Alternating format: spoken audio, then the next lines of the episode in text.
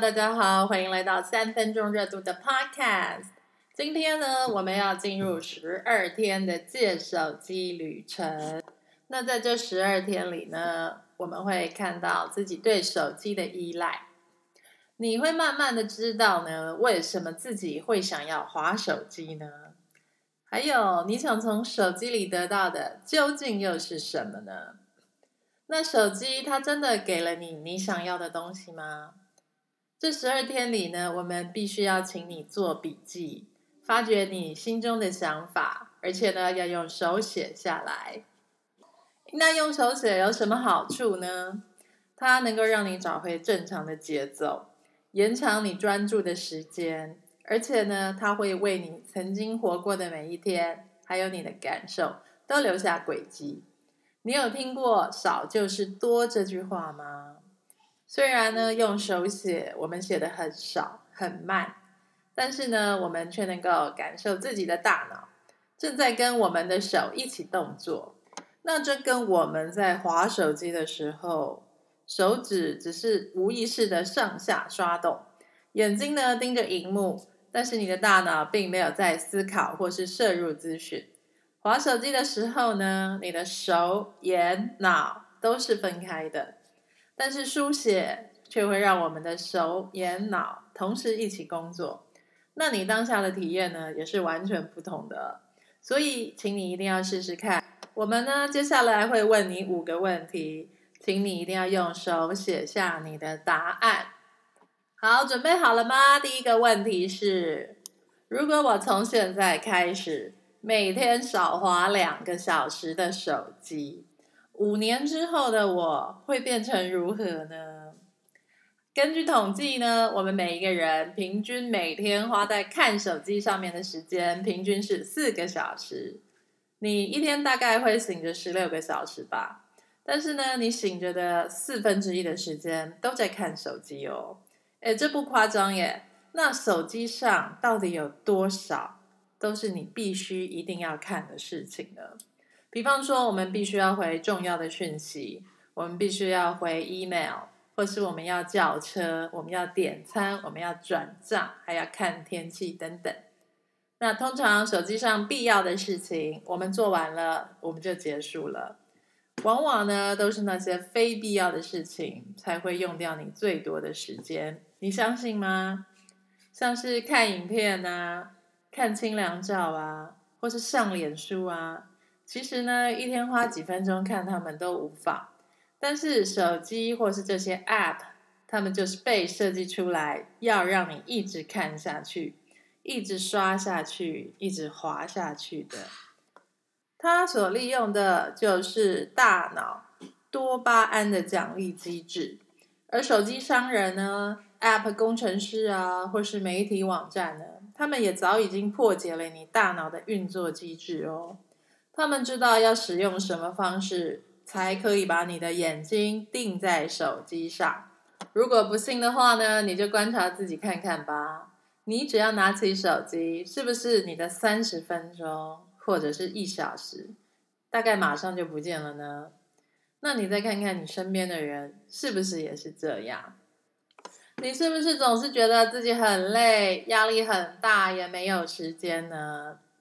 哎，我保证哦，只要你摆脱了手机的控制之后，你一天至少可以多出两个小时的空闲与自由的时间。你可以把时间用在真正会使你快乐的事情上面。那你说多了两个小时又能怎么样呢？哎，每天两个小时，如果你把它投入在手机里。它是真的不值钱哦，但是在手机以外的世界，两个小时却很有价值。何况是每天天上都会掉下来自由的两个小时。举例来说吧，我每天呢都会练乐器，只需要花三十分钟。每天呢我也会读法文，但我也只会读十五分钟。我每天出门跑三公里的步，也只需要花二十分钟。阅读书籍呢，也不会超过二十分钟。我下午只要能够睡半个小时的午觉，就能让我的精神和心情一路好到晚上八点。每天两个小时送给你，是你，你会怎么利用它呢？你可以拿来学习、运动或是阅读，不然呢，准备健康的食物、创造艺术啊，陪你的家人朋友聊天。如果你不知道要做什么的话，你就睡觉啊。你有什么事情是一直想要做，但是呢，你却深信自己没有时间可以做呢？那我先问你吧，你会想写一本电子书吗？你会想要学习乐器吗？你会想要学好英文吗？你会想要多关心你的家人吗？你会想要知道你朋友现在过得怎样吗？你想要多陪你的小孩？或是想要创业、财务自由吗？你想要把自己的知识分享到网络上吗？或是你想要多运动，让身体健康吗？你想减肥吗？你想多看一点书吗？或者你只是一个长期睡眠不足，觉得自己总是很累的人？你只想要好好的休息睡觉？好吧，以上的每一件事情呢，都需要时间。如果呢，你一天多出两个小时。一年一共有三百六十五天，那你一整年就比现在多出了将近七百三十个小时，哎，哎，这就可以让你做很多事情了吧？而且呢，你也可以好好的睡觉啦。好，第二个问题是，我的人生目标是什么？这手机能够如何帮助我完成目标呢？你的人生目标就是只有一件事情。你只要一去做，不管最后有没有成功，你都会觉得自己很满足。就算你失败了，你也会觉得我就只是在学习而已啦。你要想象呢，你的人生目标就是爬上那座山，然后你一旦开始做，你就是走上那条通往山顶的道路了。爬山的路呢，都是很难走的，你会累，你会走错路，你会迷路，你也会脚酸。但是呢，你就是不愿意离开这一条路，你就是要一直走下去，直到你爬上山为止。人生目标有时候会跟我们小时候喜欢的事情有关，或者是某一件事情呢，你做的时候，通常会很明显的感觉到高兴哦。有时候呢，你也会因为生活中没有太多的体验，你不不容易发现那一件事情到底是什么。举例来说呢，我三十岁之前并不知道自己的人生目标究竟是什么，那可能就跟我的同学一样吧，想说毕了业呢就要找到一份钱多的工作，如果可以嫁入豪门当然是更好啦，最好呢我还能出国看看，而且呢三十岁之前我都会觉得每一件事情都想试试看，也完全不知道哪一件事情是最适合我的。哎，但是呢，我三十岁之后的人生目标就变得很清楚了，因为这个时候我们的自由都会被夺走了，我才会知道原来人的自由并不是天生的权利哦。哎，但是很幸运的是呢，我年轻的时候至少还体会过自由是什么，我非常怀念年轻时候自由的时光，所以呢，拥有无敌的自由，从此就成了我的人生目标了。那比较具体的说呢，我希望可以一边照顾好我两个小孩长大成人，然后他们长大之后呢，也都可以处理好他们自己的事情，那不要再来造成我的困扰了。同时，也可以把我的兴趣呢变成会自己赚钱的事业。那等到孩子长大之后呢，我就变成有钱有闲啦。那我这样不就很自由吗？哎，那这手机到底能如何帮助你完成目标呢？其实借了手机之后，你就有了时间，而且是每天都多了至少一到两个小时。诶这对你的长期目标来说呢，它就是很有利的。而且呢，我借了手机之后，我的头脑也多了很多空白的空间哦，会让我烦恼的事情也变少了。因为呢，我不会看无意义的新闻，我也不会去看别人的脸书，或是内容农场，或是呃一些。YouTube 影片。好，第三个问题是：如果我一直滑手机，我的人生将会错过什么？哇，这很糟糕哎！你如果一直滑手机，那我想你就会错过了你的人生目标吧？那你不只是到达不了目标的终点，你是连根本去做它的过程都没有哦。而且呢，还有其他不是你目标的东西，你也会一并错过他们。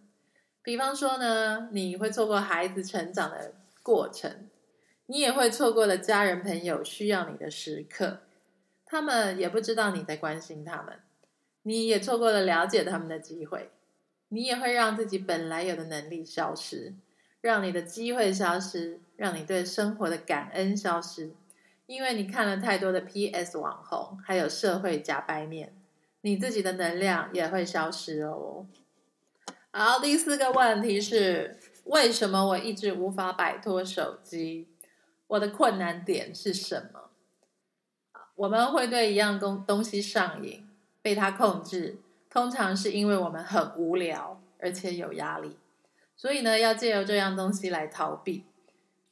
如果你一脱离手机，那你就要正面对决你所害怕的事情了。那表面上来看呢，通常都是无聊跟压力吧。但请你想一想，他们又是来自什么呢？压力可以来自你正在面对改变，你在学习跟成长。那这种压力呢，我们可以比较平常心的去面对它。就像我讲的爬山一样，如果你在通往你的目标的道路上面前进或失败。那这种压力，你就可以不用去管它，因为它本质上呢也还是无害的。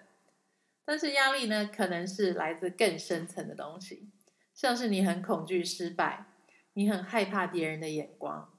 当你觉得自己不被爱的时候，身边没有人支持你的时候，你会更害怕失败，或是你根本就不喜欢你正在做的事情，你不喜欢你的工作，所以你感觉到特别大的压力。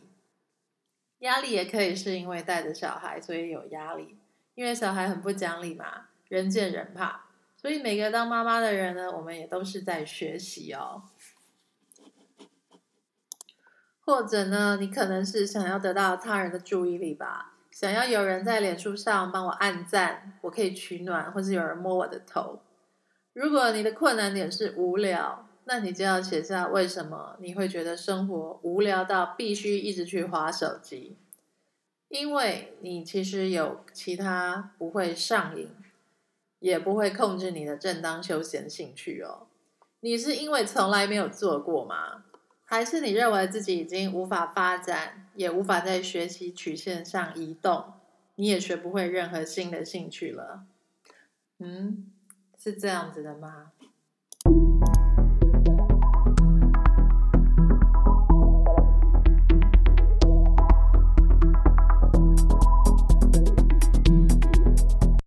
好，那第五个问题是在借手机的过程中，我可能会遇到什么阻碍呢？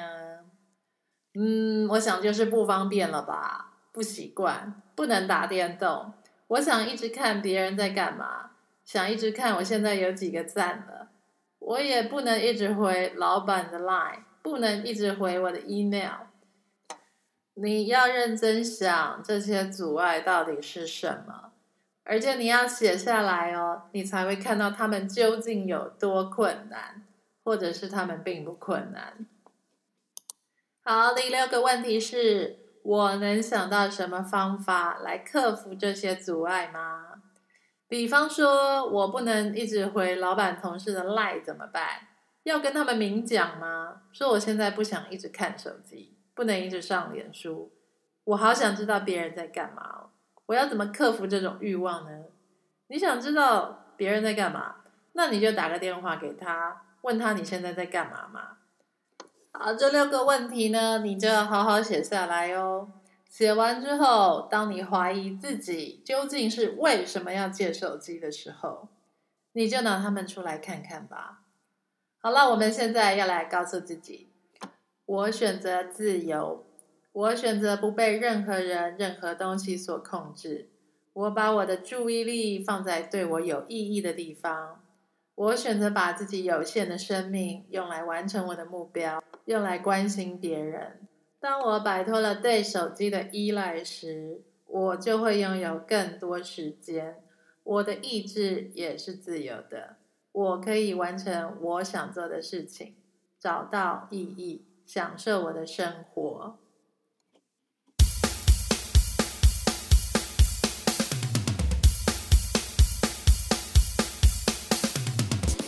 你可以到三分钟热度的部落格 readmemo.com 找到借手机 Day One 这篇文章，你就可以下载这份笔记的 PDF 档喽。